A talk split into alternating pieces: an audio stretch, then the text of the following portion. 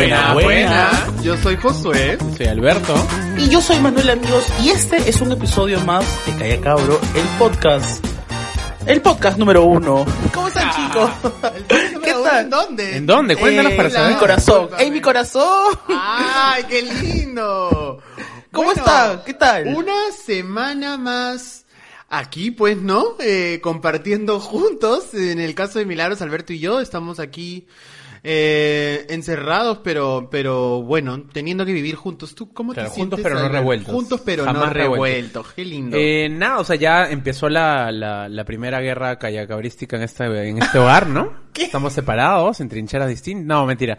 No, ya después de tantos días de convivir, este, creo que nos vemos cada vez menos. Solamente almorzamos juntos para no pelearnos. Pero solamente nos vemos para almorzar. Pero es parte de las medidas, pues no, el señor Vizcarra esta semana ha sumado 13 días de cuarentena, en total son 28, o sea, son, son cuatro semanas Claro. en total, y bueno, es, es una medida que tenemos que acatar para el bienestar nacional. Tú, Manuel, ¿cómo vas aguantando la cuarentena? Estoy tranquilo. De hecho, esta semana a mí se me ha pasado muy rápido. Estamos grabando, hay que decir que estamos grabando viernes. ¿Qué fecha? ¿27? 27, Día Mundial del Teatro. Día Mundial del Teatro. Saludos a todos los a todos los que han en teatro y a todos los teatreros. Josué, feliz día. Entonces te, te tengo que saludar porque tú eres actor, ¿no? Gra- Bebé. ¡Qué Lo horrible dudaste, persona! creo. Gracias. No, es que no sabía sí, si se sí. saludaban también a los actores. No, Sí, no, todos claro. los que todas trabajan en las- teatro. Las personas que están vinculadas con el mundo del teatro están celebrando el día de hoy, un día muy importante Un y es complejo porque todos estamos, ¿no? En casa y no se pueden hacer espectáculos por el momento, pero el escenario siempre va a estar ahí y nada. Cuando Así es. En el corazón. Qué lindo. Oye, ¿qué tal el live que hicimos? Ay, lindo. Muchas gracias a la gente que se conectó. Me encantó, Eh, sí. Vamos a tratar de hacer más cosas, eh, que esté la gente atenta, pero nada. Me Oye, ha sido una semana. ¿Sabes qué me parece bien interesante de la cuarentena? Que muchas películas y muchos artistas musicales están liberando cosas, ¿no? Hay un montón de películas peruanas, latinoamericanas y Dua Lipa y Bad Bunny han venido a salvar esta cuarentena, animarnos a movernos el cuerpo, ¿no? Ah. Yo la- el otro día subí, la vi a Milagros este, de cabeza en su palo, en su pol, perreando sola, ¿no? Agradecí eso. Muy bien, qué lindo. No fue una muy bonita esa vista, ¿no? Porque estaba con su polo de techo de siempre. Pero fue muy bonito, pues, ¿no? ¿Ustedes qué opinan del- de, la, de la nueva música que ha salido en estos días? Me encanta, me encanta Dua Lipa. Para mí es el artista de... El año pasado nunca fue mi favorita Rosalía, pero sí estaba como que me encanta Rosalía. Este año Dua Lipa es mi Rosalía, la verdad. O sea, ha empezado... Ha empezado, ha empezado el año con pie derecho realmente, ¿ah? Me encanta, me encanta. Y bueno, y Bad Bunny, lo amo, lo amo. ¿Ustedes qué tal? Yo también amo Bad Bunny. O sea, Benito para mí es como, no sé, lo quiero mucho. Siento que es un amigo. En verdad, en verdad. Es que hoy día le preguntaba a Alberto, ¿cuántos años tiene? Tiene 26, tiene nuestra edad. O sea, siento que comparte un montón de Yo cosas. tengo y- 30, eh, perdón, yo soy un señor. Bueno, sí, claro. Yo Tú tengo la edad de sus productores, Tú puedes ser el padre, ¿no? ¿Yo puede ser el padre de Benito? de. Benito. Me encantaría ser Bad su padre. Bunny, o sea, lo siento bien payasón, o sea, lo siento así como que full sería nuestro amigo. Sí, unas chelitas con Bad Bunny, imagínate. Escúchame, ¿te imaginas? Y con Dua Lipa, y con Dua. Lipa. Pero bueno, Yo creo, eh, que, yo creo que más bien es una persona que vive en su propio universo, Lucina, y eso me parece bien, Ah. o sea, es bien libre, ¿no? O sea, si tú te pones a ver, este, un psicoanalista se pone a revisar su, su, este, video de Toy Story, yo me imagino que va a encontrar un montón de cosas Oye, ahí escondidas, ¿no? Ah, ¿verdad? Eh, la figura paterna perdida, ¿no? El hacer berrear al- a, la figura de autoridad, ¿no? Es como... claro, claro, varios, varios síndromes tal vez que no sabamos, no, sab- no Correcto. sepamos, ¿no? Pero lo que ustedes solo hablan de Benito, yo en verdad quiero agradecerle a Dua Lipa por ese hermoso disco que ha sacado, un homenaje Me a muchas eras del pop y del disco, ¿no? Hay muchos que decían que es un disco parido de los mejores momentos de Madonna y de Kylie Minogue y totalmente su. eso, en verdad. Es totalmente eso. Eh, igual es un poco anticipado decir que es uno de los grandes discos del año, porque acaba de empezar, Sí, pues. pero definitivamente nos ha, ha revitalizado, creo, el pop. ¿no? La, la gaga tiene que... Felizmente la cuarentena le, le va a ayudar a regrabar algunas cosas. pues, ¿no? Bueno, Me y la semana pasada nuestros amigos de Sin Paltas cumplieron un año, su primer año. Estamos emocionados acá. Un saludito, pues, a ver, gritemos una emoción, a ver. Oh, man. Happy birthday to uy. Yo le tengo un cariño especial a Sin Paltas porque fue el primer podcast que escuché. De hecho, por escuchar Sin Paltas conocí los podcasts. Así que un saludo para mí y Omar, nuestros Sí, grandes amigos. y aparte Omar Que desde nuestro lado más. nos apoyó con bastantes tips y nos han, nos han apoyado siempre y siempre nos echan porras como nosotros a ellos. Así que que vengan muchos años más. Y bueno, Calla Cabro, el aniversario, tenemos que hacer algo así a un metro de distancia todos, quién sabe. ¿Qué tal, chicos? ¿Cómo están? Hola, ya te bajas, ya te secas el sudor después de perder Me- sola. Sí, ya No te veo desde el almuerzo. de- suficiente en mi cuarto. ¿Qué tal, Josué? ¿Cómo estás? Manuel, ¿qué tal? ¿Cómo te trata la distancia? Bien, estoy bien. Estoy intentando hacer nuevas cosas como un brownie que hoy día se me quemó horrible. Bebé, O sea, lo no vi. Lo vimos, lo vimos. Eh, Qué pena me dio, pero bueno, te ¿tú qué tal, por Mila? el intento. Claro, Claro. Este, es, este es un tiempo para practicar y probar cosas, ¿no? Y nos vamos a, vamos a reconfirmar en que no somos buenos. Es un tiempo para Es reflexionar. correcto. Por ejemplo, ¿en qué tú no eres bueno? Ahora en has que descubierto. no soy bueno en ejercitarme, ¿no? Correcto. Lo hice dos veces, una con un intento fallido, pero yo pienso que puedo retomar la próxima semana. Porque Yo mira, creí en ti, ¿ah? Porque te vi con tu, con tu, con tu polito de, de sudando, ¿no? Y dije, oye, este brother va a sacar un Este cuerpazo. brother, ah, su- Este ¿así brother va a sacar, así habla. O este brother, este dude, va a sacar un cuerpazo después de cuarentena. Por favor, no me vuelvas Al a día hablar. siguiente comiendo doritos. Comiendo doritos. Todo el día. Alberto, ¿y tú en qué no eres bueno? ¿En qué no soy bueno? Yo me he dado cuenta en cuarentena, ya lo sabía ya, pero más aún que no soy bueno concentrándome. Me distraigo mucho. Y estoy solo encerrado en mi cuarto y no puedo, ¿no? Es Pero como- siempre estás solo encerrado en tu Siempre, cuarto. ¿qué pasa? No solo, siempre. ¡Oh! Y por eso hoy vamos a hablar de la soledad, ¿Qué? chicos, que nos toca, que nos... Ay, me gustaría que metan la canción el editor de la semana, por favor, La Soledad de DLG, que me encanta esa canción. La soledad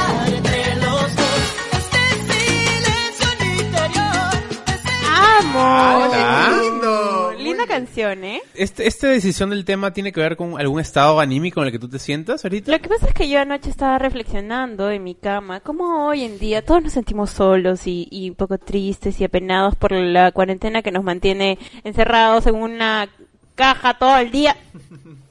Entonces decidí que sería bueno conversar es sobre la soledad. cálmate, cálmate, cálmate. Eh, para que la gente pueda no sentirse sola quizás y, em- y empatizar, ¿no? Me Con parece las bien, personas. porque usualmente la gente no, no le gusta hablar de esos temas, ¿no? Porque no le gusta hablar de cosas negativas y... Bueno, negativas, ya estoy poniendo una etiqueta yo a la... Tú dijiste que la soledad, es negativa, ¿no? Claro, yo Pero ya- en todo ya caso, como tú ya le has puesto una etiqueta, yo quiero que definas soledad Josué Parodi. Tan, tan, tan, La tan, soledad tan. es aquel estado de una persona en el que no está acompañado, la compañía eh, escasea y eh, se tiene a sí mismo, nada más. O sea, es un estado de Facebook. Es un estado de Facebook, Ok. ¿no? Pero hay, hay estados de Facebook Claro. que dicen me siento solo y una carita triste. Ah, y una carita tú. triste. O sea, Facebook también asume que solo es estar triste. Claro, Yo ah. quiero saber qué piensan ustedes de la soledad, cómo la asumen. Manuel, ¿tú qué es- qué por crees que O sea, sole- pasa estar que para mí la soledad es bien ambigua, porque todo, toda la gente relaciona la soledad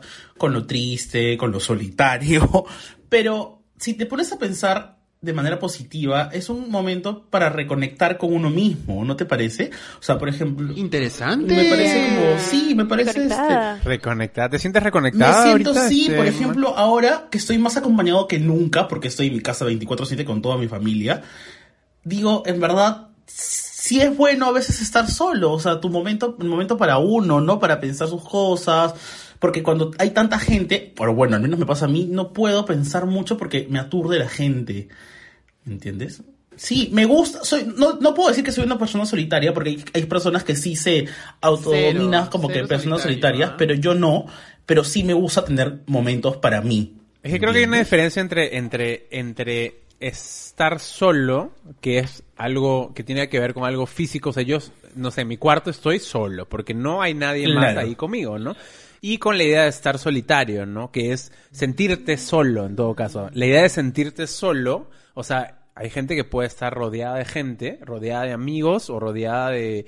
O sea, las personas depresivas, por ejemplo, pueden llegar a sentirse solas, incluso estando rodeado de muchas cosas eh, positivas o gente, ¿no? O sea, es distinto, Y creo. entonces en esa en esa línea los solitarios sí tendría una carga negativa o eso depende de, de la persona. ¿Tú Yo qué que- piensas? yo creo que estar, sen- o sea, sentirse solo sí tiene una carga negativa, ¿no? Porque uno, uno se siente solo, ¿no? O sea, por ejemplo, a mí me gusta estar solo, porque disfruto mucho mi tiempo solo, pero no me siento solo, o sea, y eso lo he dicho varias veces, ¿no? Como que sé que Milagros va a estar arriba y si de pronto me estreso, o ahora que estamos en cuarentena ya está abajo y de pronto necesito verle la cara un rato, bajo, la veo y subo. Claro. Entonces no me siento solo porque sé, y, y a la vez no sé, pues no me siento solo ahora en cuarentena con la frustración de, de que quizás no voy a ganar dinero este mes porque sé que mis papás están al otro lado y cualquier cosa que pase ellos están ahí. Entonces en ese sentido no me siento solo estando solo. Sí, te entiendo. Tú, sí te Josué. entiendo. Em, yo, sí, bueno, culturalmente se ha asociado lo, lo sol- el estar solo con lo negativo. Por eso, empezando el programa, dije eso. Pero ahora que me han hecho pensar, eh, justamente yo también aprecio mucho mi tiempo solo. Soy, me encanta en realidad. Es- no sé si soy la persona que más encerrada está en su cuarto. Em, pero, es porque eres aburrido. pero, afirmo. no, no es eso. Yo creo que es porque Eres flojo. Sí, uno. Y en esa flojera, vamos a llamarle, me ha... es- me he empezado a sentir cómodo estando yo conmigo mismo. Me gusta mucho mi tiempo conmigo mismo. eh, y creo Ya que... mucho ya. Pero ya demasiado. Sí. O sea, yo quiero contar aquí que, o sea, a veces, no sé, los domingos, sobre todo los domingos y fines de semana que estamos acá todos, Milagros y, y- y yo después de almorzar decimos, oh, queremos un postrecito. Incluso ni siquiera almorzamos juntos, ¿ah? Hay que ir por un postrecito, sí. Y, y, y tú no vas con nosotros, pues, ¿no? Y ahí te molestas porque no te avisamos, pero igual así te avisáramos no vas a ir. No, Entonces, pero igual se avisa, eh, pues. ¿Qué pasa? ¿Sí o no? Sí. Manuel viene desde Surquillo para el postrecito y... No, pero eres bien, Claro, eres no compra nada porque José. no- no Solamente- puede, pero- Y no está mala, pero es como que cuando tú tienes ganas, todo bien, pero cuando no tienes ganas es como, no, no aportas. Claro, pero es como todos, ¿no? Si no Mm. tienes ganas, o sea, sería feo forzar algo que no quieres que suceda. Te estás molestando igual, ¿no? Por si acaso. Ah, pero, o sea, en, en la línea que, que tú mismo has dicho, me gusta también estar solo. O sea, sí, flojera, sí, a veces este, hasta como eh, exilio, pero aprecio mucho ese momento de estar solo. Eh, Exilio, qué fuerte eso. Alucina. ¿Qué definición a veces de exilio para la gente que no sabe qué es eh, exilio? el exilio es aquel, puta, no sé, autodistanciamiento. Es que el exilio no Eh, es auto. No, es forzado. Es ¿no? cuando te votan. O sea, el Ah, exilio, ya. por ejemplo, Simba fue exiliado de la manada Ah, entonces- porque, porque Scar le echó la culpa de que habían matado a Mufasa. ¿Quién es Scarlett? Scar. Ah, ya. Y le dijo, Simba, corre. Y corrió. Y lo votaron. Fue exiliado. Ese es exiliado, por si acaso. Y Adán y Eva los exiliaron de... Ah, el paraíso. Entonces, Correcto. mal la palabra exilio. No me Sí, refiero creo a que eso, sí. porque a mí nadie me ha votado. Sino, yo me. Te votaste, te me votaste. voté, me Que renunciaste a la, a la corona. Tú, Mila, ¿cómo, ¿cómo tomas el concepto este de la soledad? Am, yo creo que en lo que en la línea de lo que decía Alberto, creo que el- al sentirte solo es sentirte poco comprendido. O, o sea, tiene mucho que ver con comprensión y, y cómo a veces incluso uno siente que no merece ser escuchado, este, porque lo que sientes no está, no es válido. Entonces, em, eso para mí es soledad, como sentirte solo es eh, sentirte poco comprendido, que sientes que las personas que están a tu alrededor o que a las que puedes Excluido también, creo, ¿no? excluido también. Como... Que es diferente a estar solo. Tú estás hablando de sentirte solo. Claro. Ok. Estar solo es... no Físicamente nadie solo, claro. Claro, Eso eso- es- sí, eso es. claro, obvio. Sí, pero Wow. eh, igual sientes que hay personas que te pueden escuchar y compartir y todo Claro. bonito. Entonces, para empezar esta cháchara, voy a... ¿Cómo se sentían de pequeños, de bebitos, de niñitos? Manuel, por favor. ¿Agu? De, de, de niñi- Lo que pasa es que yo recibí mucha atención porque, como ya lo he dicho siempre en todos los episodios, yo era, yo fui el primer nieto, el primer nieto y el único, entonces todo era yo, todo era el bebé, todo era el bebito, entonces tenía demasiada atención. Y todo bien, hasta que de pronto la atención fue bajando, bajando. Y de pronto mi mamá se fue a trabajar y me dejó con mi abuelita, me acuerdo. Todos trabajaban, entonces yo me quedé con mi abuelita, mi abuelita no trabajaba. Y todo bien, pero igual ahí sentí como me chocó un poco porque me sentía solo. O sea, estaba, extrañaba toda la atención que me daban. De un momento a otro se fue y como que ahí fue como, recién experimenté, ¿qué es esto? Me siento raro, que- quería llorar, me acuerdo que de la nada me daban ganas de llorar, pero decía, ¿pero por qué quieres llorar si nadie te ha dicho nada? Y ahí dije, me siento solo, creo. Pero se fue la atención, ¿por qué se fue? Porque ya, porque fue a trabajar. Porque claro, o sea, ya era demasiada atención la No, que pero me o sea, no se fue por otra persona, se fue porque se fue Ah, nada más. lo Porque que- no, porque, y- o sea, básicamente porque ya fui creciendo Oh, y, y, ya, y ok. mi mamá tuvo que trabajar, ¿no? Claro. Entonces, Qué interesante, pero por ejemplo, miren, y a mí me parece bien interesante algo que sucede en esta mesa, es que los tres tenemos hermanos. Nosotros dos somos mayores y tú eres menor. Y claro, tú, Josué, siendo hermano mayor, ¿sentiste esta, esta cosa de perder la atención cuando nació tu hermano o no la sentiste? Jamás. En ningún momento he percibido eso. Yo, o sea, cuando llegó mi hermano fue como, oye, qué chévere, voy a jugar con alguien, voy a estar con alguien. Pero en ningún momento, voy a jugar con alguien. Pero en ningún momento hubo esa, esa sensación. Que me imagino que es completamente natural, porque de chivolo, pues, solo sientes y pero ya. es depende, Pero no. es de, perdón que te corte, pero es depende de la edad en la, o sea, Sí, ¿cuántos años tenías también, tú cuando yo- separan ustedes? Cuatro años, cuando él tenía cuatro. Eh, Oh. Llegó Toñito, sí. Qué interesante. En mi, en mi caso sí fue, o sea, nos llevamos tres años Ya. y sí hubo, yo lo contaba en el episodio de las películas, no sé si han visto la película Laberinto. En la película Laberinto, eh, protagonizada por Jennifer Connelly, ella tiene, o sea, su familia le encarga cuidar a su hermano menor bebé. Y ella claramente, o sea, ella es una adolescente que quiere hacer una fiesta, pues, de juerga, ¿no? Y como, ah, quisiera que los duendes se llevaran al niñito este, mierda, porque quiero irme a la fiesta. Ya. Y los duendes efectivamente se lo llevan. Entonces... ¡Uy, qué pena! Y claro, la, la, la moraleja de la historia, porque ella tiene que meterse al mundo de los duendes a rescatarlo, este la, gran laberinto, es, o sea, ella a- aprende ahí que en verdad sí quiere a su hermano, ¿no? Yo me acuerdo que de chivolo me sentía full identificado con esa película. Porque la llegada de mi hermano me dolió un montón. Me has hecho recordar, tengo otra referencia también cinematográfica. ¡Palmas! Escúchame, ¿se acuerdan eh, la primera película de los Rugrats? Cuando los monos se llevan a Dil, el hermano de. Tommy, Sí, y, sí. y le dice, llévenselo, llévenselo, y luego lo mira a los ojos y, y comienza a llorar y tiene que buscar a Dil. Amo esa película demasiado, amo los Rugrats. Qué fuerte. Ay, en Pero- verdad es muy fuerte. Ahora, en tu caso, Milagros, tú no has sentido eso porque no te quitaron la atención. Ah, mi ca- perdón, solo para cerrar por qué me sentí tan solo. Porque como ya conté, yo que había sido siete mesino y que no podía respirar porque era asmático, me daban absolutamente todo. O sea, tenía el 150% de atención de mis viejos. Wow. Entonces, cuando llegó mi hermano, empecé a recibir el 90%, porque a mi hermano no le- tampoco le dan tanta atención. La verdad, le dan menos atención de la que merecía. Eso tengo que Por eso aceptarlo. es una pesada, pues. Sí, pues imagínate. perdón, yo tenía toda la atención, pero a mí me afectaba no tener el 150%, ¿no? Ah, pero en tu caso, Milagros, por ejemplo, que eres la segunda, ¿no? Em, mi caso particular. ¿Nunca te sentiste sola o sí? no, porque sola? igual creo que también mi hermano cogió esto. Tenía, ci- o sea, mi hermano es cinco años mayor que yo y de alguna otra manera él mm, es como cogió el rol no parental. Pero sí como ahora puedo jugar con alguien y poco a poco fue cogiendo un rol como que si es que mi mamá me enseñaba las cosas de alguna manera, él me las decía de Como manera líder. chévere. Lindo. Ya. O sea, es como, claro, mi mamá decía, anda a lavar los platos. Y él me decía, oye, lava, pues, ¿no? Y yo, una cosa así, es como... Claro, claro. Entonces, la relación siempre fue, siempre fluyó muy bien y nunca hubo envidias. Y obviamente yo tenía toda la atención porque era la mujer, Claro. era más chévere, no mentira. Claro. Pero tú, tú, Manuel, yo me acuerdo que en algún momento, recientemente, he visto, un, no me acuerdo el meme exactamente que tú pusiste algo sobre familia y hermanos. Y claro, ¿tú alguna vez has sentido solo por no tener a esa persona de 3, 4 años más o menos que tú voy a- quien jugar o algo así? Creo que a lo que te refieres es un tweet que decía, eh, en momento de cuarentena los hijos únicos como que la pasan mal, una cosa así.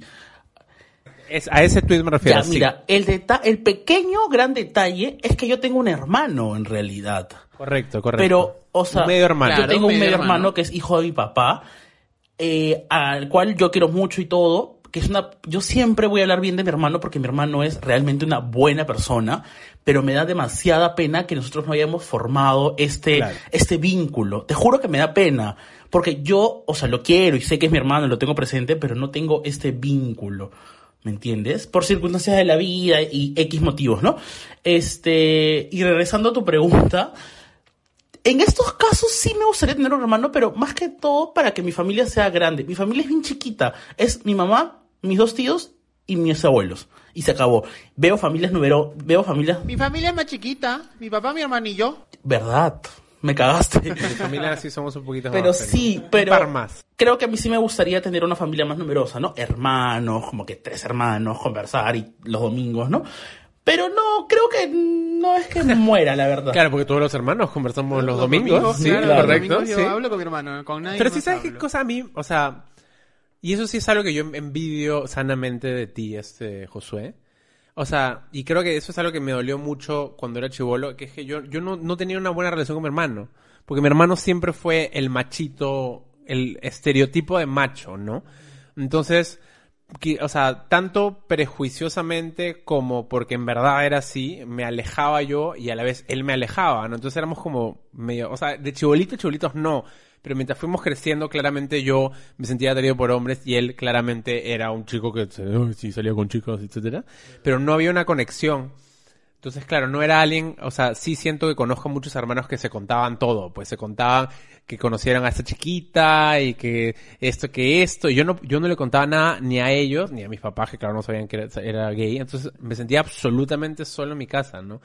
Y claro, eh, ya con el tiempo yo me llevo bien con mi hermano ahora, pero igual generar esa cercanía ya no, pues somos muy distintos, ¿no? Pero eso sí es algo que, por ejemplo, envidio de, de ti. Igual estoy desde afuera leyendo tu relación. Fácil no era tan cercana o fácil sí, no lo sé. Eh, en realidad sí, con mi hermano eh, siempre, desde pequeños hemos sido bien unidos en ese aspecto, hemos jugado lo mismo y todas esas O cosas. sea, han dormido juntos toda su vida. Toda mi vida, El o mismo sea, cuarto, compartimos por el cierto, mismo sí. cuarto y todo eso. Entonces, él obviamente desde pequeño ha percibido que yo culturalmente he tenido o socialmente gustos más femeninos.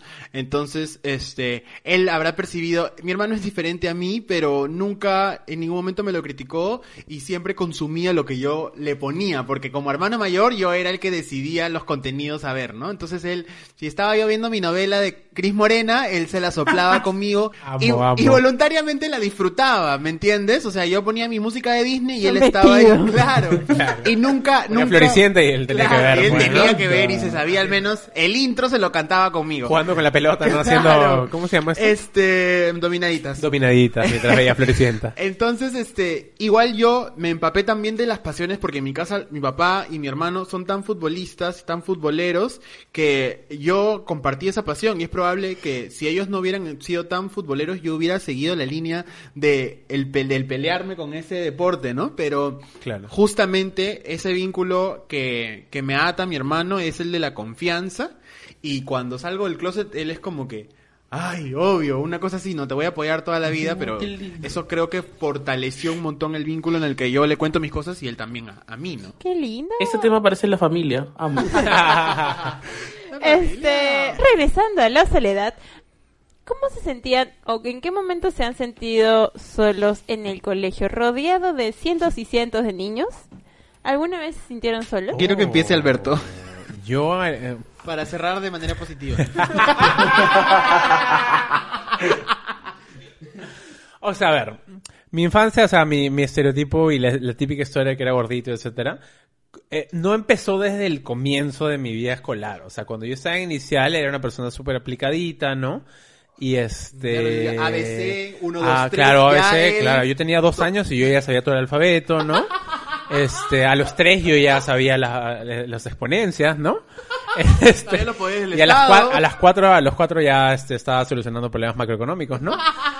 Pero, entonces, claro, yo me llevaba bien en general con todos, pero yo ya he contado un poco, o sea, sucedieron dos cosas. Una, que claro, yo empecé a engordar, porque era asmático y en general mis papás me sobreprotegían, no les echo la culpa, pero sí les echo la culpa sobre eso, ¿no? Entonces, este, ahí empecé a sentirme solo, porque sucede eso que te escogen al final para los juegos, ¿no? Como que ya, vamos a armar los dos. Ya, ustedes son los dos capitanes, van a escoger este uno, uno para su equipo. Y escogían uno, otro, y yo al final solito, pues, ¿no? Este, con mi chorcito apretado, ¿no? Con mi polo sudado por los dos lados, las axilas sudadas. Sin haber hecho nada. Sin haber hecho nada. Yo caminé del salón al, al patio, nada más. Y, y no me escogían. Entonces, eso era una cosa que sí. Y la, y la, la segunda gran soledad fue que, eso sí, ya lo conté. Este, que claro, yo tenía, o sea, éramos dos grandes gorditos, dos grandes bolitas que paraban juntas de toda la primaria, no de un lado para otro. Eh, y éramos dos mejores amigos y claramente ya no importaba, pues no, porque podríamos estar solos, pero no estábamos, no nos sentíamos solos porque estábamos el uno para el otro. Y él fallece, pues, al final de la primaria. Entonces ahí sí ya se derrumbó mi mundo absolutamente, ¿no? Ya, este... Pero creo que por ese lado, o sea, no me sentía, no sentía... Es que siempre he sido como soy ahorita. O sea, siempre he sido nerd, siempre he sido de... de o sea, esa cosa que confundes con ser sabelo todo, porque en verdad sabía mucho y era un niño. Entonces, claro, todo eso hace que no te entiendan. y te- que te excluyan de alguna forma, ¿no? O que, o que en algunos casos, por ejemplo, me incluían, pero sentía que me incluían para aprovecharse de lo que sabía, ¿no? Para que les soplaran los exámenes, ¿no? Para que los ayudaran las tareas, ¿no? No todos, ¿ah? Porque ya me ha escrito, me, me escribió un amigo del, del colegio para decirme, oye, tú estás exagerando, nos llevamos bien nosotros. Y sí, yo tenía un par de amigos Ya. que Un claramente par, eran uno, buenas dos, personas. literal. Uno, me escribió uno en realidad nada más. Este, uno, quería decir que eran dos amigos que me Porque no querían, tenía pero en realidad era amigo. solo uno. Este, pero en ese sentido iba mi soledad, ¿no? Me sentía como, uno me sentía no entendido, excluido y me sentía usado de alguna forma Uy, también. Dios, vamos a usar el tema del, del uso. Bueno, tú querías empezar al final para ir hacia lo positivo. Este, yo, yo, eh, yo no, va a ir Manuel ahora. Este, mira, yo en el colegio he pasado por dos etapas. La primera, en la primaria, cuando recién... Ah, mira, yo también. cuando recién descubría que, que era diferente, por así decirlo, y me comenzaron a molestar, me acuerdo, y a mí me llegaba al pincho que me molesten, como cualquiera, me imagino. Entonces, ¿yo qué hacía? Me excluía solo, ¿entiendes? Entonces, no hablaba nada, no me juntaba con nadie, si teníamos que hacer grupo, pucha, sufría, pero ya, o sea, era muy cortante con todo el mundo. Entonces yo solo me excluía y no me sentía mal porque yo había decidido eso. De hecho, algunas veces me ponía a pensar y decía, puta, ¿realmente me gusta esto? No, solamente que lo hago por un, por un tema de autodefensa, como una autodefensa, pues, ¿no? Para que no me, para no darle confianza a la gente, para que no me moleste. En secundaria la cosa cambió rotundamente porque yo ya, un cabro empoderado. Excluías a la Un gente. cabrón empoderado, este, me daba igual lo que diga la gente, ya no me molestaba. Y yo era, yo hice toda la secundaria en un colegio, me acuerdo, y todo bien. En la secundaria no tenía muchos amigos, de hecho era como, no me gusta decir como el bacán del salón porque no lo, o sea, no me gusta, pero lo era. este, That's so pero era, No voy a decir, pero... Voy a decir en verdad que es el mejor, pero... no lo voy a decir, pero no, pero era, pero o sea, era como un chico como bien cool en el colegio, o sea, buena gente, no atorrante, ¿entiendes? ¿Y qué pasó, ah? Sigo siendo cool hoy, ¿qué pasa? Este, y ya, y creo que tuve la suerte de tener en mi colegio buenos amigos, eh, y nunca tuve problemas ya cuando fui como, cuando fui creciendo, ¿no? Porque tuve los mismos amigos desde primero y secundaria hasta quinto, más o menos. Eh, entonces como que todo tranqui, por ese lado. Tú, Josué, tanto que has hecho, has pateado tu historia para el final, espero que me sorprendas. Que la pateaba porque quería terminar en una nota positiva. que Ah, dijo. ya, qué lindo. A ver, Josuecito. Estar desde lo más profundo de- Claro, del infierno yo- yo- dantesco. Yo iba a decir que no, que no para terminar arriba, ¿no? Terminar en el enérgico, pero acabo de acordarme que, pucha, sí, pues, en el fútbol era el único... No, no era el único, éramos como dos o tres compañeros que no, no nos sentíamos, este, incluidos, pero era una, era una doble sensación. Por un lado era, no quiero participar, o sea, realmente no quiero que me escojan. Y a la vez era como, puta madre, todos, todos son parte de algo en lo que yo no soy parte. Y eso me llega al pincho. O sea, y era como, una forma de lidiar con ello era como eh, hacerte amigo del profesor, ¿me entiendes? O tratar de eh, ver si había una posibilidad de juntarte con las chicas en ese entonces. O sea, era una forma de lidiar con, no sé si era soledad o, o sentirte excluido o no sé cómo, cómo lo pondría, pero por ahí, por ahí iría, ¿no? Y ya en la secundaria me pasó lo mismo que a ti, o sea, también me molestaban, pero luego me hice amigo de los, de los, de los, de los bravucones, de los bullies, este, para defenderme, ¿no? O sea, para yo no ser el punto, sino agarrar a otros de punto. Y ahí es donde paso de estar, entre comillas, no incluido o solo, a formar parte de los que atacaban a los que sí. Ah, Este, mal, ¿no? sí, sí, no, me Terrible. Ministerio de Educación, por favor. Sí, por favor, ya. Me, me acabas de hacer acordar de algo, este, que claro, lo, lo- y eso lo ves en, en High School Musical, pues, ¿no? Están los de deportes y están los chicos de The teatro, jocks, pues, ¿no? claro, claro. Los chicos de teatro. Entonces, yo no era de deportes, claramente, entonces yo me refugiaba en el teatro. Pero yo tampoco me sentía parte del teatro. Bueno, feliz día del teatro también. Entonces, No me sentía parte del teatro, ¿sabes por qué? Porque yo no actúo. O sea, porque no sabía actuar. Entonces era uno de los que, porque claramente a mí siempre me interesó escribir historias y dirigir. Entonces no me sentía parte de ningún, porque por un lado estaban todos los deportistas y los cools, y por otro lado estaban todos los que actuaban y eran payasos y era como que yo estaba medio así como que yo, ¿qué chucha soy, maña? Y Eh, pero payaso eres. Pero Paya- payaso pero payaso en esa época eres. no era, porque claro, no, no, no estaba tan suelto o aceptado como ahora. Eso es correcto. Bueno, esa era la acotación. Te- Este, te High School Musical. Alberto, te puedo preguntar algo. Tú cuando puedes. eras chivolo, eras serio, así como, o sea, ¿cómo era tu personalidad? ¿Eras serio? ¿No, no te hablaba, no eras de hablar mucho o eras así? Me encanta como- porque ahorita literalmente Josué está poniendo una cara de bebé así asado. Es que, es que quiero, quiero comprender, porque yo tenía un amigo así, o sea, no era mi amigo, ¿no? o sea, yo, yo, este, reconozco a diferentes personalidades en el colegio que todos hemos tenido y quiero ubicarte en ese Claro. espacio. ¿Cómo, ¿Cómo era tu personalidad? O sea, Es que, es que yo no era, yo no era, nunca he sido serio en realidad. ¿no? Ah. Siempre he sido bien payasón. Pero el problema es de que en general, uno, eh, a través de los medios, etcétera, me sentía reprimido. O sea, tipo, yo me acuerdo que de niño, niño, cinco años, sí me encantaba jugar, eh, sí lo he contado, creo esto, a ser el vendedor de supermercado con- o al profesor con mis primas, todas mujeres. Entonces me encantaba eso y era súper payaso. Pero mientras uno va creciendo, como que en la sociedad te dicen el hombre es así, él es... Entonces me sentía reprimido y empecé a reprimir mi payasería un montón. Y en el colegio igual. Entonces era me reprimido. encanta mi payasería. Mi payasería. me. Pero eras, Me por ejemplo, en el colegio, vamos a ponerlo con ejemplos, ¿ya? Yo venía y te decía, oye Alberto, este, no vine ayer, ¿me puedes prestar tu cuaderno para ponerme al día y me expliques un poco? O sea, yo siento que me decías Eh, de- depende, pues, ¿no? Si eras guapo, iba... no, mentira. No, yo, pero escúchame ya, y está mal, pero a la vez, en ese momento, como me estaba descubriendo, sí me pasaba de que de pronto venía un chico que a mí me gustaba y me pedía ayuda, y yo le ayudaba, manjas, porque obviamente quería pasar más tiempo con él, era obvio. no te lo puedo pero si no, era como que no... Y en general, a mí lo que sí me molestaba que, que me usaran de una forma, porque todo el mundo me pedía ayuda, absolutamente todo el mundo, pues, ¿no? Pero... Hasta- hasta las profesoras Hasta también. los profesores pedían ayuda para descifrar los problemas. Imagínate cómo ¿Con haríamos. ¿Problemas macroeconómicos? Sí, con profesor. Claro, Oye, correcto. Alberto, no me han pagado, ¿qué hago en tesorería? Los profesores, ¿no? Vamos a hacer la huelga, ¿cómo hacemos? ¿Cómo solucionamos este, este problema este, de impuestos?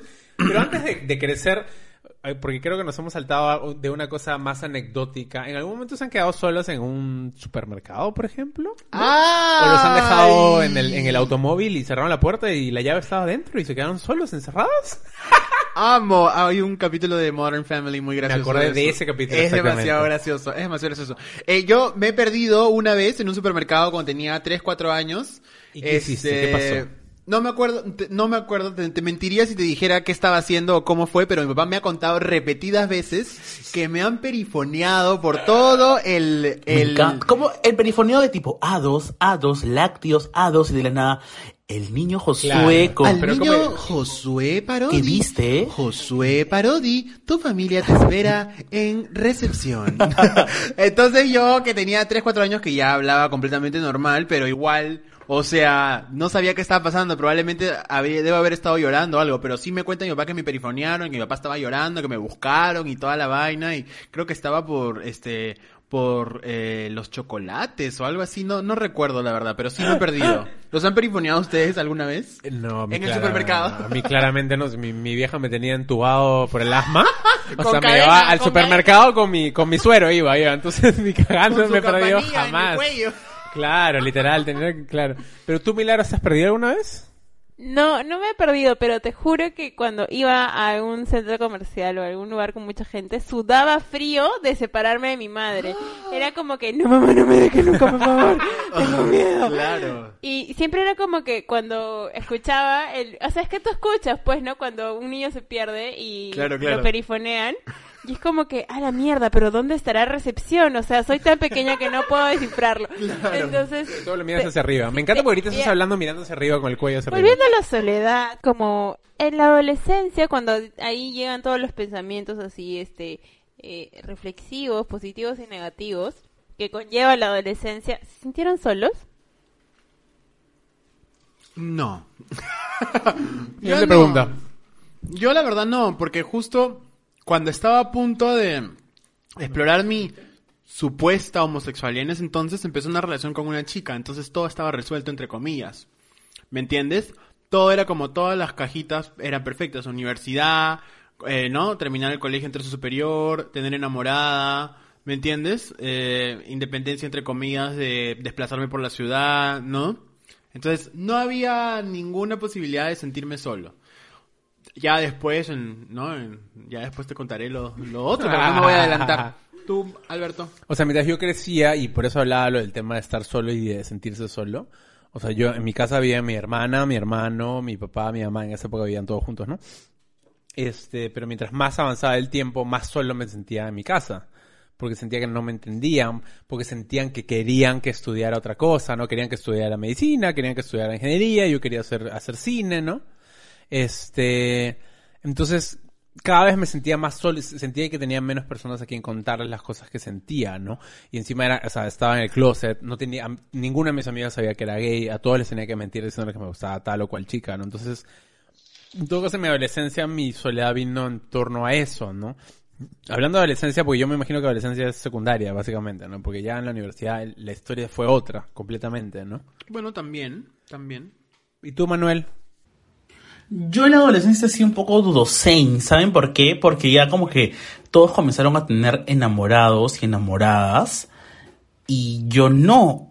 Entonces ahí como que sí me cuestionaba un poquito, como que, uy, ¿qué pasa? Todos, y tipo todos con la monería del- de los novios y que las citas y que me invitó al cine y tú, y yo como que no, todavía.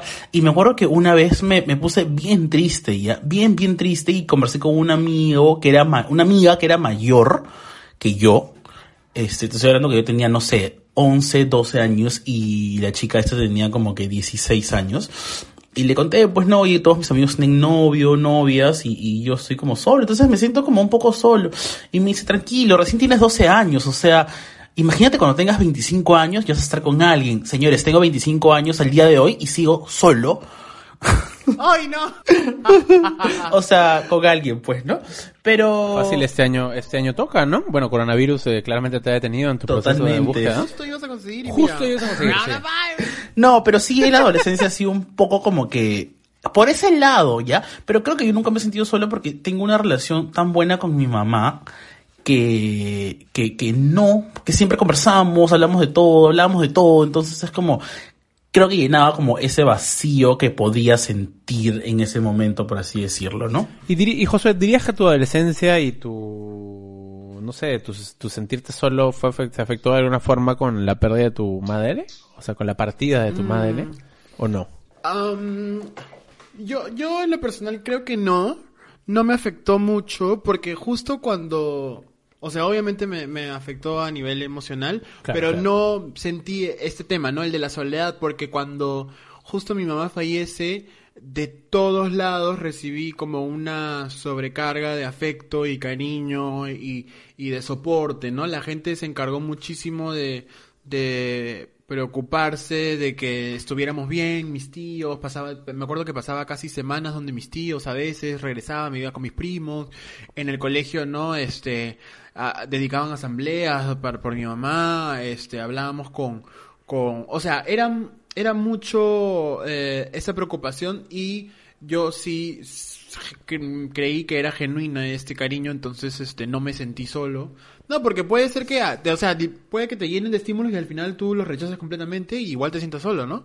Pero creo que en, en mi caso no, eh, me sentí bastante querido y no me sentí solo, ¿no?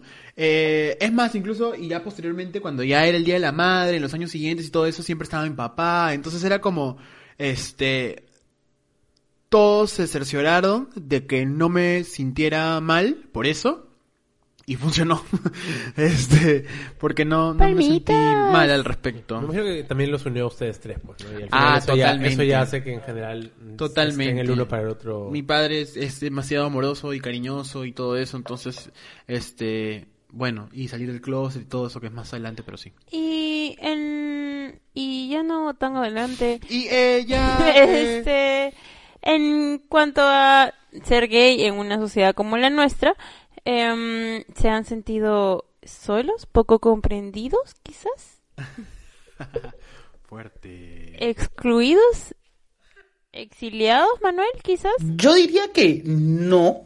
He tenido la suerte siempre de estar rodeado de gente que sabía lo mío, o sea, mis amigos básicamente. Este, entonces nunca me he sentido como mm, solo por ese lado, porque yo siempre he podido confiar en gente que le puedo decir sin temor a que me vayan a juzgar, ¿no? Pero, el, por ejemplo, no poder contarle detalles sobre tu vida amorosa a tu madre te hace sentir solo. ¿De qué vida amorosa, disculpa? Ah, ah, ah, ¿verdad? es que no, o sea, bueno, entonces nunca te has sentido solo, muy bien. Josué Parodi, ¿tú te has sentido solo en el sentido de ser gay? O sea, ¿te has Eh, no es el de Close, no con mi papá ni nada con el estilo, ni, ni nada por el estilo, pero sí vinculado a no tener una pareja, ¿no? Porque nunca he tenido una pareja, entonces, o sea, formal, porque he tenido salientes, pero nunca he estado con un chico de manera formal. Este, entonces, no sé si eso me ha hecho sentir solo, pero en algunos momentos sí me agarra el, mmm, quisiera, ¿no? Tal vez, no sé si eso es envidia, o tal vez he tenido otra sensación de querer algo, es envidia. Eh, ¿No? Este, de querer eso de, pucha, quisiera tener a alguien, ¿no? Te estás adelantando, Milagros ahorita está... eh, te has Ay, adelantado siguiente pero- tema. Pero, pero, este, creo que por ahí va, o sea, siendo gay en ese aspecto, buscando una necesidad romántica con otra persona, sí, yo lo, yo lo vería algo como en ese aspecto sí solo. En mi caso, por ejemplo, yo sí... O sea... A ver, yo llegaba a mi reunión familiar, entonces estamos hablando metafóricamente, ¿no? Espacialmente estaba en el mismo, en la misma mesa, pero cada vez que alguien o me preguntaba por mi novia o decía un comentario Ya. no homofóbico, tipo maten a los gays, sino homofóbico del, de los Claro, caletas, ¿no? De claro. estos inofensivos que, entre comillas, que se nos han interiorizado y que tú dices comentarios de como ah, sí, el gay, esto, esto, esto.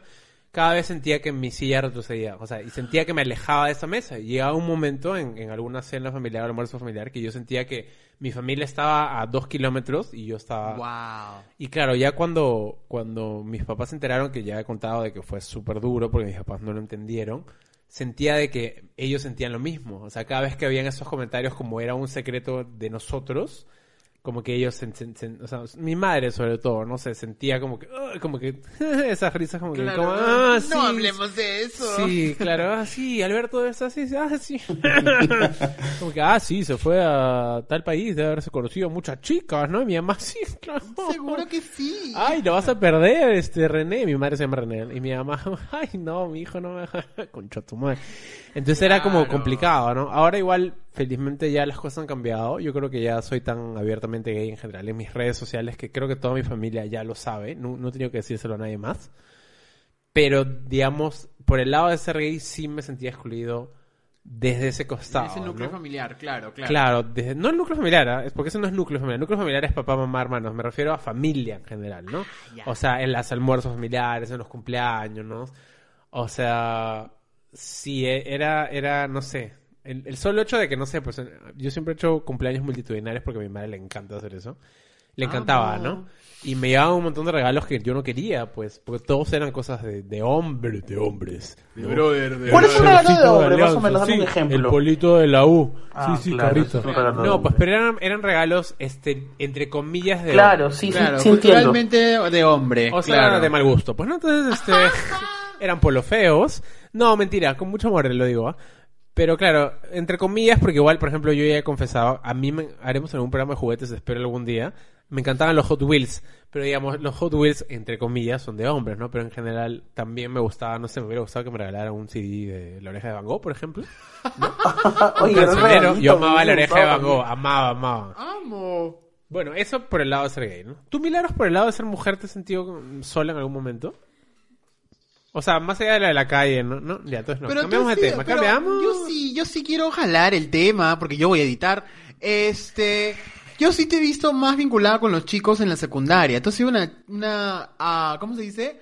A boys girl, ¿no? A Tomboy. No, no, girl, no, no a tomboy, no, no, no, no, porque no has sido masculina, o sea, yo no te he percibido como masculina, pero sí te he visto que te has, te has sentido cómoda en grupos de, sub- de hombres, supuestamente. Ah, ya. ¿Me entiendes? Eh, sí, o sea, quizás no me sentía tan comprendida por las chicas. Ya, no sé. O no sé si comprensión es la palabra, pero es como que yo no soy una persona muy dramática eh, en el sentido en el que las Dudo. cosas pequeñas no me generan ¿Insinúas que las mujeres son dramáticas? Eh, y en el colegio particularmente había muchas chicas dramáticas. Sí, en nuestra promoción sí, este, claro. entonces yo simplemente era como que oh, o o no sé si poco madura era la palabra, pero no, no sé, pero simplemente no me no me que tu, tu humor calzaba con el nuestro o no te incomodaba el nuestro. Y Y creo que a otras chicas sí le, prefería- habrí- le habría incomodado. Sí, este, entonces mm, no, no, no me excluyeron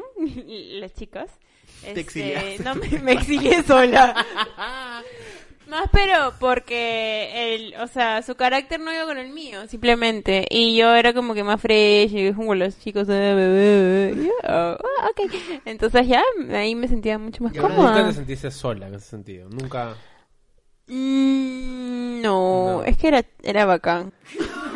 Claro, claro. Yo me acuerdo que una vez, eso es súper ridículo ya, pero claro, yo siempre probaba todos los cursos, claramente en el colegio, ¿no? Pero Y por claro, supuesto. Habían, habían vacacionales o cursos correctos. Y en algún momento se me pasó por la cabeza, debería jalar alguno para quizás tener más tiempo con mis compañeros de No te creo. Y Qué babosa. Sin amigos. Este, bueno, y pasando al tema del amor, que sí es un poco más complicado porque eso sí te puede generar grandes sentimientos de soledad. Eh, ¿Cómo se, se sienten? ¿Tú cómo te sientes, Milagros, con el tema del amor y la soledad? A ver. Uy, acá vamos a poner una No, yo- música. que tú, tú estás lanzando la pregunta, pero yo quiero que empieces tú. Eh, yo creo que mis momentos de soledad, bueno, mis momentos de, de depresión más fuerte o de sentimientos así De depresión eh, tonta, pues, ¿no? Tusa. de tusas, sí, Claro. no, pero he tenido tusas eh, reales, ¿no?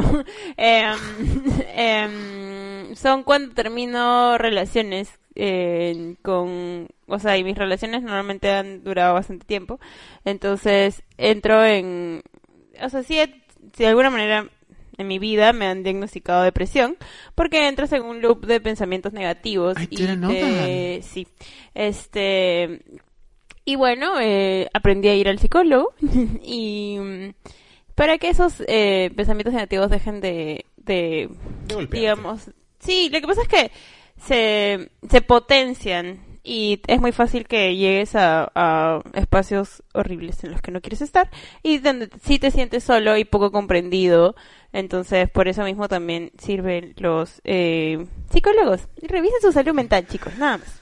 Es correcto, sí. No, claro, lo que sucede es que tu cabeza empieza... O sea, yo, yo me parejo mucho a ti en ese sentido también. Yo no he ido al psicólogo, así que no me han diagnosticado depresión. Probablemente me, diagnos- diagnosticarían algo, ansiedad probablemente. Pero claro, tu cabeza empieza a entrar en un loop en el cual empiezas a preguntar. Y el, el- eso del típico del, del niño que te dice como que, ay, ¿por qué funciona esto así? ¿Y por qué?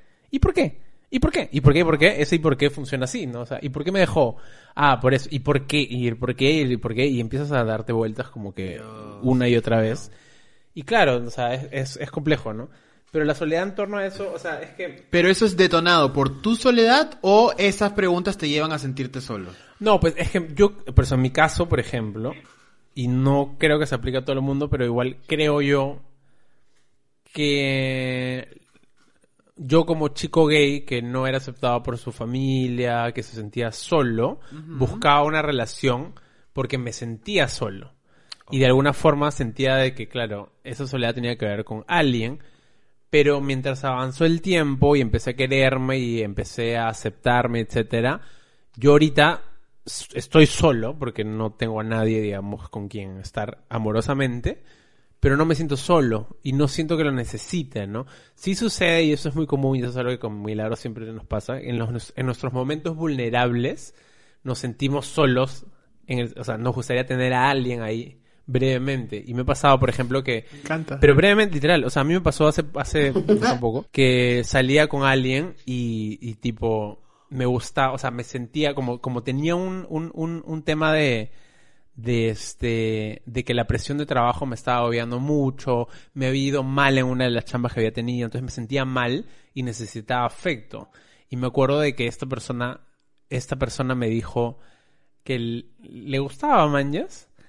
Y yo le dije que también, pero que en ese momento yo estaba vulnerable y sentía, o sea, y me sentía estresado por el trabajo y sentía que había fracasado en el trabajo, entonces sentía que quizás la mitad de mis sentimientos estaban siendo influenciados por eso, ¿no? Que me pareció una respuesta bastante madura de mi parte. ¡Wow! ¡Qué maduro Pero claro, eso! Pero es que pasa mucho eso, ¿no? Ah, O sea, sí, uno- sorprendido. uno a veces- no porque no seas maduro, sino siente- que es bien maduro que digas eso, alucina. Sí, es que creo que mucho, y eso pasa mucho, de que uno tiende a tratar de solucionar carencias que tiene desde cualquier otro ámbito, ya sea laboral, ya sea profesional, ya sea, ya sea familiar, ya sea social, y dice, ah, eh, y, y lo trata de cubrir con un novio. Con inmediato. No, Con claro, un no- ¿no? con un novio, literal, O con un novio en este caso. Y, y de ahí se, se- sí.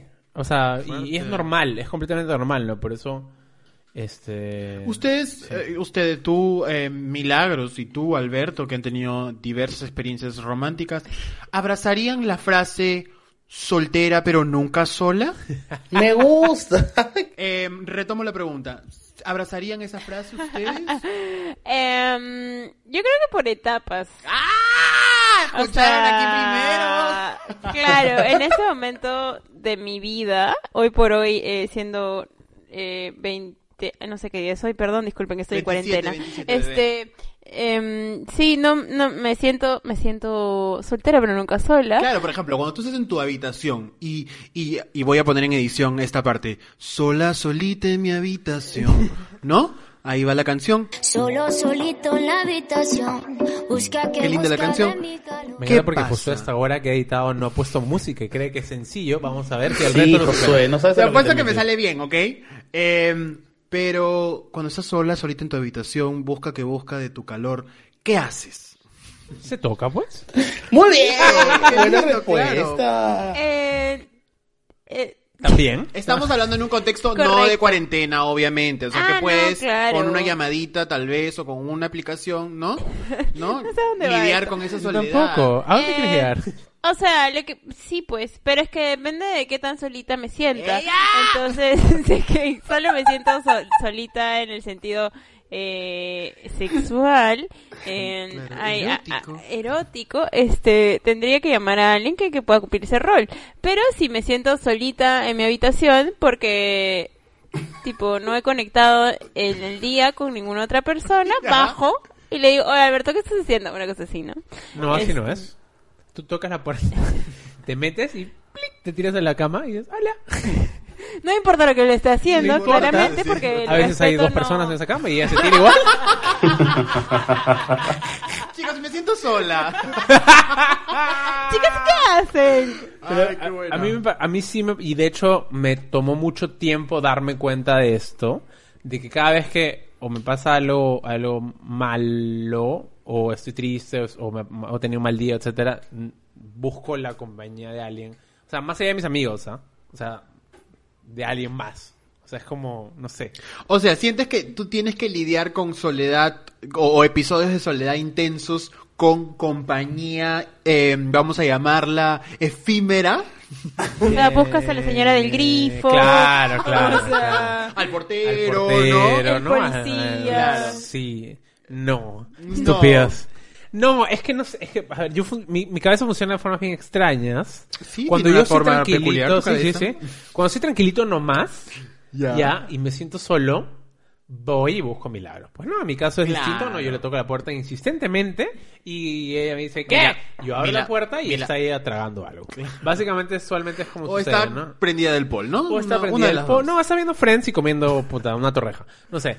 Este suele ser así. Pero cuando me, o sea, porque sí, no sé, me- siento que puedo llenar ese espacio con alguien que conozco, ¿no?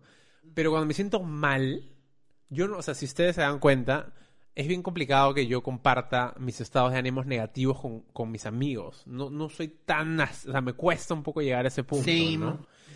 Entonces, prefiero antes compartirlo. Y me pasa muy seguido. Me he dado cuenta de eso, sí. que Conozco gente y les cuento mi problema, como son gente que no conozco y probablemente nunca más vaya a ver. Este, y, y me gusta desfogar de esa forma, ¿no? Pero antes no, antes, o sea, antes, te estoy hablando de hace cinco años, yo lo confundía con necesito estar con alguien, mañas. Ahora sé que es una cosa que me va y me Sí, viene. ¿no? entiendo. Manuel, en tu caso, tú, cuando tienes que lidiar con soledad romántica, por así decirlo, si es que lo, lo- lo tienes así, lo resuelves con sexo con, Con- con, con vínculos alcohol. efímeros con alcohol. Con Ahí fiesta. está. O sea, es una forma de O sea, voy a, ver, contar algo, por ejemplo. o sea, a ver, cuéntanos. Es, es que es, es bastante bien denso, bastante denso lo que voy a decir ya. Pero yo no me considero una persona que pueda conseguir a alguien fácilmente. Y eso me di cuenta cuando comencé a parar con Alberto. ¿Por qué? Se preguntarán ustedes. Porque nosotros salíamos mucho de fiesta y claro, era como que juerga, juerga y en algún Salíamos, salíamos, ya cambiaron. y en algún Claro, momento ya no podemos y porque al- respetamos a Vizcarra. y en algún momento del- tonto, porque yo hace- desde que cumplí 30 años ya no salgo, creo, como no. Y es. Y desde que. Carajo, me fue. Ah, ya. Entonces, Alberto, en algún momento de la noche conocía con un, a- conocí a un chico y hablaban y conversaban. Y yo no tengo esa facilidad. Y, y, y, y o sea, pongo ejemplo de Alberto porque, claro, es mi amigo, En ¿no? esos momentos, ¿tú te sentías solo? Escúchame, Solo, yo, solo, mira, voy, voy a contar solo, algo que creo que solo, nunca le he contado solo. a nadie, pero cuando uno está como, o al menos yo cuando estoy como en salud, salud, que no es canú, me pongo bien como que de, me da la pensadora, ¿ya? Entonces, yo iba con Alberto y volteaba y como que, pum, estaba chapando con un chico, pum, estaba chapando con un chico otro día, ¿no? En otra fiesta, y es como que yo decía, escúchame, Ah, ya, ok, ok. y es, o no, o, o en general a mis amigos, ¿no? Veía como esta facilidad de poder, como, ¿no? Y yo varias veces he como regresado de la fiesta borracho, solamente únicamente cuando soy borrachito, ¿no? Y me he puesto realmente mal, o sea, tipo así como lágrimas y todo, man, ya cuestionándome como que, o sea, ¿por qué no puedo y por qué no tengo a alguien? Así como un drama horrible, el otro día se me pasa y digo como que, pero en el momento sí es bien fuerte, alucina, es bien, bien fuerte, o sea, Y ahí sí te sientes, o sea, gen- o sea, realmente solo. O, o sientes otra cosa.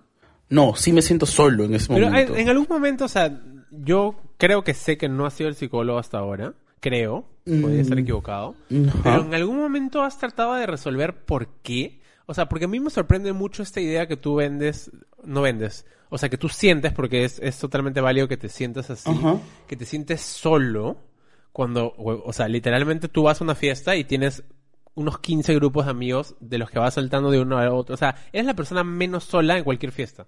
Totalmente de acuerdo, sola. totalmente de Entonces, acuerdo. hay algo allí, alguna carencia o algo no su- resuelto en ti, que yo no sé si tú te has puesto a tratar de analizar por qué te sientes así. Lo que pasa es que es básicamente por, por, por, porque no es que me muera por tener flaco, pero como ya lo he dicho anteriormente, me cuestiono por qué no, ¿entiendes? Y es algo que, y, yo creo que yo mismo tengo la culpa, quizás me pueda estar equivocando y debo ir al psicólogo para conversar con un profesional y que me diga qué está pasando conmigo, pero yo antes me cerraba mucho a, a, conocer gente, no sé por qué, me cerraba un montón. Este, entonces, como que al mínimo, como que sentía que estaba como que ya fluyendo algo, como que, pum, ponía la mano y no más, ¿me entiendes? Entonces es como raro, o sea, en de verdad, de verdad, me he ido a la mierda muchas veces por, por pensar esas cosas. ¿ah? Y siempre, siempre hay que conversar de esas Y además, cosas. eh, yo quería sumar a lo que estaba mencionando antes, que es muy fácil que en momentos en los que a veces uno se puede sentir rechazado o no, eh, bueno, o solo, este, viene la pensadera, ¿y por qué? Y muchas veces eh, terminan, las respuestas terminan siendo, em, porque soy yo y eso termina afectando tu autoestima. O sea, de alguna manera la soledad termina afectando tu autoestima y lo mejor es que no, porque em, ese y por qué siempre tiene varias razones, ¿no? O sea, quizás sí, tú eres una, una de las razones, pero del 100% tú eres el 10%. Entonces, hay un montón de otros factores que pueden resolver ese porqué de la soledad.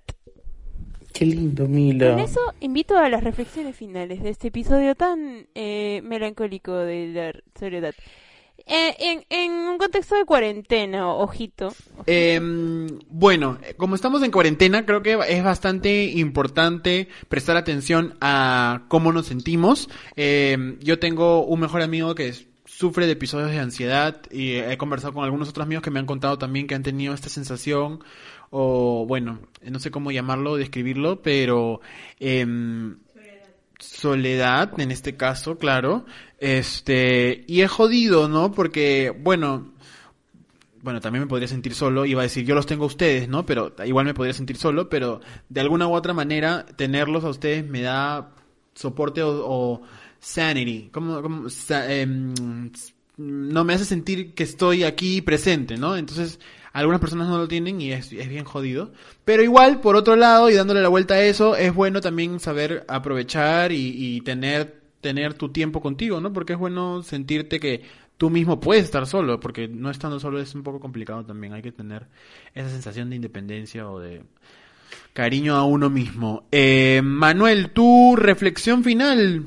Eh, mi reflexión final, este, puntualmente, o sea, basándonos en el contexto de la cuarentena, me siento un poco corto, este, mandándole un mensaje a alguien que está solo, porque es distinto estar en los zapatos de uno, pero, este, nada, pensar que ya va a pasar pronto y que hay muchos psicólogos que están dando terapias por medio de Instagram, Facebook, que investiguen un poco y se metan ahí. Esa sería mi reflexión final. Alberto, te escuchamos. O sea, es que, claro, creo que hablar, hay, hay dos, dos solos, ¿no? Ahorita estamos en una situación bien excepcional, que es la de la cuarentena, ¿no? Fuera de cuarentena, creo que hay que aprender a, a- creo que, o sea, es bien difícil uno abrazar la soledad, ¿no? O sea, llegar a entender esto, el, el refrán típico del, que la gente usa para cuando terminas con alguien de más val- mejor solo que mal acompañado, es bastante más complejo que, que, que solamente, ah, termina con, con, con- con- o sea, es mejor que estés soltero a que estés con alguien. Es mucho más complejo que, que eso, ¿no? Eh, quererse solo es, es bien difícil. Y ahorita lo estamos llevando a un extremo, ¿no? Porque estamos en una cuarentena y estamos solos. Y estamos solos incluso estando con nuestra familia, ¿no? Por eso es que, en el vivo que hicimos en general varias veces he mencionado el tema de que no por estar con tu familia, o sea, porque, no sé, es que vivimos una sociedad que, que, que eleva demasiado arriba a la familia, ¿no? Eh, como que, ah, la familia es el, núcleo perfecto, ideal, ¿no? Pero a la vez vemos, no sé, casos de violencia contra la mujer, mañas, en un núcleo familiar, o sea, seguimos viviendo en entornos y hay que entender que la familia también puede ser un espacio difícil, ¿no? Entonces, este creo que estamos viviendo un caso excepcional en el cual tenemos que abrazar nuestra soledad, pero a la vez tenemos que saber controlarla. A mí me está pasando mucho que, o sea, no sé, creo que empecé cuarentena planteándome un montón de metas y no he cumplido la, ni la mitad, mucho, o sea, he cumplido una, creo, de mil. Este, y no es algo que solo me pase a mí, ¿no? O sea, he hablado con muchas personas, muchos amigos este, que me escriben que me dicen exactamente lo mismo y, y creo que es normal, o sea, no se frustran si por estar solos en cuarentena eh, ya habían quedado en terminar de leer tres libros y ver películas todos los días y, y hacer miles de proyectos, no han hecho ninguno, a pesar de que ya pasaron dos semanas. Es normal, creo que estamos viviendo, estamos medio que en shock todos sin saberlo realmente, ¿no? O sea, creo que todos estamos viviendo un, proceso de soledad bien particular, ¿no? Entonces no se sientan mal si no están haciendo nada de esta cuarentena. Descansen, aprovechen de hacerlo. Si, o sea, si quieren hacer cosas, háganlas. Si no, no. Pero no, no sientan... Y ese es el otro tema del, del, de, nuestra era, ¿no? El Internet nos hace sentir más solos que nunca. Y eso es algo que, de hecho, pueden leer muchos estudios al respecto, ¿no? O sea, no, nos, nos aísla mucho más. Entonces, ahorita que vivimos en una, en una época en la cual el Instagram te muestra que todo el mundo está feliz y cocinando sus budines y preparando su, ¿me entiendes? Y, y, tú no lo estás haciendo, entonces te sientes más solo y más aislado, ¿no? Y, y creo que, o sea, hay que tener mucho cuidado con esos, con esos nuevos estímulos, ¿no? Yo sí quería em, decir que, sea, por ejemplo, en mi caso, si es que estuviera en la casa de mis, mis papás, sí me sentiría mucho más sola. Y creo que nuestro, eh, o sea, estamos eh, privilegiados de tener, de poder vivir con amigos, ¿no?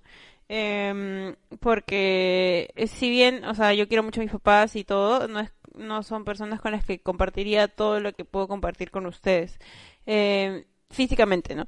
Y, y creo que en esa línea sí le recomendaría a los que nos escuchan que se presten para escuchar a sus amigos. em, sé que no quieren estar escribiéndoles todo el día a veces, pero sí como incluso prestarse para personas que, que a veces están un poco lejanas y que quizás se sientan solas y no saben a quién acudir y quién pueda comprenderlos. Este, predispónganse para eso y si ustedes es el caso del que se sientan mal, em, no sé, incluso pueden escribirnos a nosotros, pues, ¿no? Sí, Em, claro.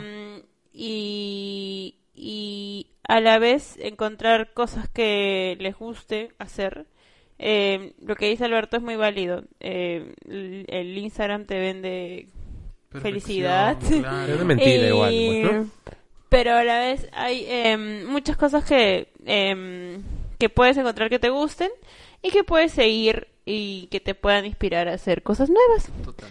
Y, y una cosa, una última cosa, perdón, que me, me había olvidado, que es eh, no rechacen a las personas solitarias, ¿no? O sea, creo que hay mucho de de, ay, vas al cine solo, vas a ir al teatro solo, vas a salir, o sea, ahorita no, pues estamos en cuarentena, ¿no? Pero, o sea, incluso No ahorita lo que, hagan, lo- por que no lo hagan ahorita, por favor, no vayan al cine solos, porque no nadie los va a atender, está cerrado. Eh, pero tipo, a Josué lo estamos, o sea, él sabe que es en broma, que le jodemos de que no va con nosotros a ningún lado, ¿no? Pero, o sea, acepten también a sus amigos si es que en algún día le dicen, oye, vamos a ir todos a comer pollo a la brasa y el amigo le dice que no. O sea, es igual de válido, ¿no? Creo que muchas, muchos que rechazan a las personas que prefieren aislarse por un momento, o sea, obviamente si se, si se aíslan constantemente hay un problema y quizás como amigos deberían acercarse y tratar de entender qué es lo que está pasando. Claro, ¿no? estar solo no significa estar mal. O no tiene que No significar tiene que estar mal, ¿no? Correcto. Exacto. Bien. E incluso si uno, si yo me considero introvertido, la introversión tampoco está mal. Claro, Eh, es válida. O sea, hay gente que es un poco más extrovertida y otros que no. Eh, ¿Sabes por qué se me pero ocurrió por lo que dijiste de tus papás? igual es, igual es, eres chévere, pues, ¿no? Porque yo estoy seguro que si yo estuviera en mi casa, por ejemplo, yo aquí que estoy con ustedes, yo puedo encerrarme y ustedes no me van a decir nada. Pero si yo estuviera encerrado en mi cuarto, en mi casa con mis papás, mis papás estarían constantemente pidiéndome que salga. O sea, Sí, a a compartir con también. ellos, integra, co- comamos juntos, veamos esta serie juntos. Y es como que, Dios, quiero mi espacio, man. Entonces, por eso me acordé de, de Sí, es lo que me pasa a mí, en verdad. No me, o sea, no me quejo, pero es como que, tipo, hoy día fue como que, ven a almorzar, pero no me provocaba almorzar a esa hora. Y era como que, pero ven a almorzar. Y es como que, pucha, ya tuve que zamparme el almuerzo porque, claro, o sea, era la hora del almuerzo, pero no era lo que me provocaba. Claro. Milagros es un poco esa aquí, ¿ah? porque Milagros termina de cocinar y grita ¡Bajen! ¡Bajen, carajo! Así es ella, pues, se pasa, repartir carajo. la comida de manera equitativa. Pero bueno, este episodio llega gracias a Bit. Bit presenta Bit Misión, el servicio exclusivo para quienes necesiten movilizarse por razones excepcionales durante el estado de emergencia. Yo me quedo en casa. Yo también, nosotros nos Tú quedamos también, aquí. tú también, Sí, Milagros, chicos. no, no te vayas. Me quedo en casa lejos de ustedes una semana más. Bebé, ya podemos Chicos, reunirnos una alguna semana vez, más. quién sabe, tal vez en junio, julio o en 2000. Y lo peor en es que se viene 2020. mi cumpleaños y voy a... O sea, eso ya, eso lo hablamos otro día porque estoy bien apenado, ¿ya? Chicos, llegamos al final del programa. Qué lindo estaba programa. apenado, ¿sabes por qué? Hoy día, ¿sabes quién me escribió hoy día? ¿Quién? Mi hermana, porque el cumpleaños de mi hermana es el 8 de abril. Oh, el de mi papá es el 7. Estamos todos apenados. Así que tu cumpleaños vamos a estar fuera, No te Manuel, así que calmadito nomás. Bueno chicos, no se olviden de seguirnos en nuestros arrobas eh, personales y arroba calla cabro en Instagram y en Twitter. Y nuestros arrobas personales que son Arroba Josué Parodi. Arroba mc-zorro. Arroba Manuel Ramírez Geo en Instagram y en Twitter. y arroba milamidaurre en Instagram y en Twitter. ¡Qué Nos bonito! vamos. ¿Cómo nos vamos? Sintiéndonos Con menos solos. soledad, No, me encantaría. Hay varias, ¿ah? Nosotros perreamos solos, así que... Nada más, Yo- suéltame la música. Eh, eh, eh, hasta abajo, abajo, abajo. No. Yo perreo sola. Ok, ok, ay, ay, ay, que ningún baboso se le pegue.